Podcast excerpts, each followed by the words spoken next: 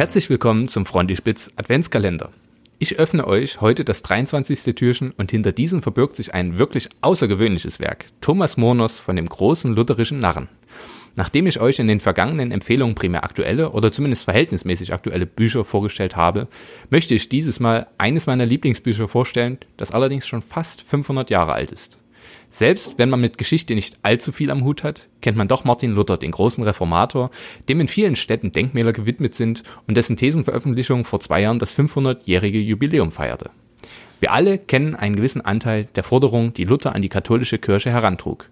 Was allerdings im öffentlichen Diskurs untergeht, ist, wie brachial Luther gegenüber der katholischen Kirche und ihren Institutionen, allen voran den Papst, aber auch Publizisten der damaligen Zeit, vorging. Mit seinen beleidigenden Schmähungen gelang es ihm, seine Forderungen bekannt zu machen. Soweit, so bekannt. Thomas Murner steht Luther diametral gegenüber. Er ist der Verteidiger der katholischen Seite.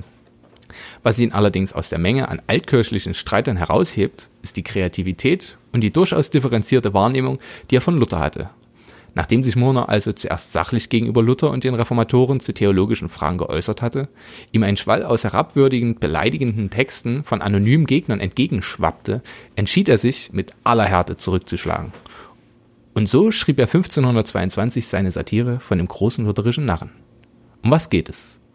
Warner beschwört den großen lutherischen Narren, eine fette und aufgeblähte Version Luthers und treibt ihm mittels Exorzismus all die kleinen Narren aus, die in ihm stecken. So dekonstruiert er, natürlich auf völlig polemische Art und Weise, die Reformation, deren Veränderungswünsche und die Folgen, die seiner Ansicht nach zu erwarten seien.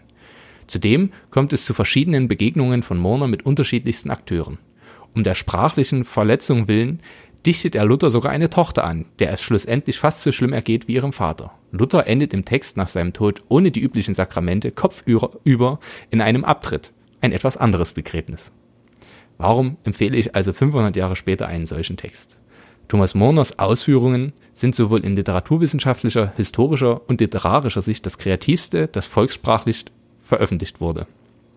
Zum einen muss man die Finesse heranziehen, mit der er seine Narrensatire strukturiert, welche Wendungen, welche Anspielungen und welche Konstruktionen er nutzt. Zum anderen kann ich jedem reformationsinteressierten Leser den großen lutherischen Narren empfehlen. Selten kann man die Sicht der Reformationsgegner so kristallklar erkennen wie bei Murner. Hinzu kommt, dass Murner massiv dazu beitrug, die Vorstellungen der Reformation zu verbreiten und so die gesamte Bewegung, äh, Bewegung zu einen, wenngleich das das Gegenteil war von dem, was er erreichen wollte. Zuletzt begegnet uns ein Text, der von der Literaturwissenschaft und der Leserschaft über Jahrhunderte nahezu ignoriert wurde. Vor allem, weil kurz nach der Veröffentlichung ein Verbot verabschiedet wurde und die bis dato erschienenen Texte vernichtet wurden.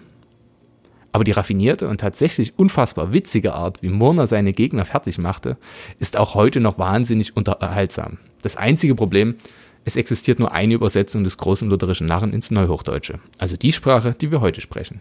Diese Übersetzung ist mit mehr als 80 Euro unverhältnismäßig teuer. Dafür allerdings lässt sich online kostenfrei eine Version finden, diese allerdings im Frühneuhochdeutschen.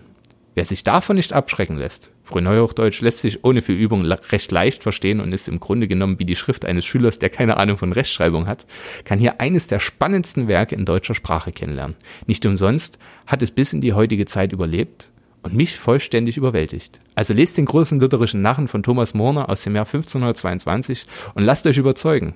Ich wünsche euch frohe Weihnachten und eine besinnliche Zeit mit den Liebsten.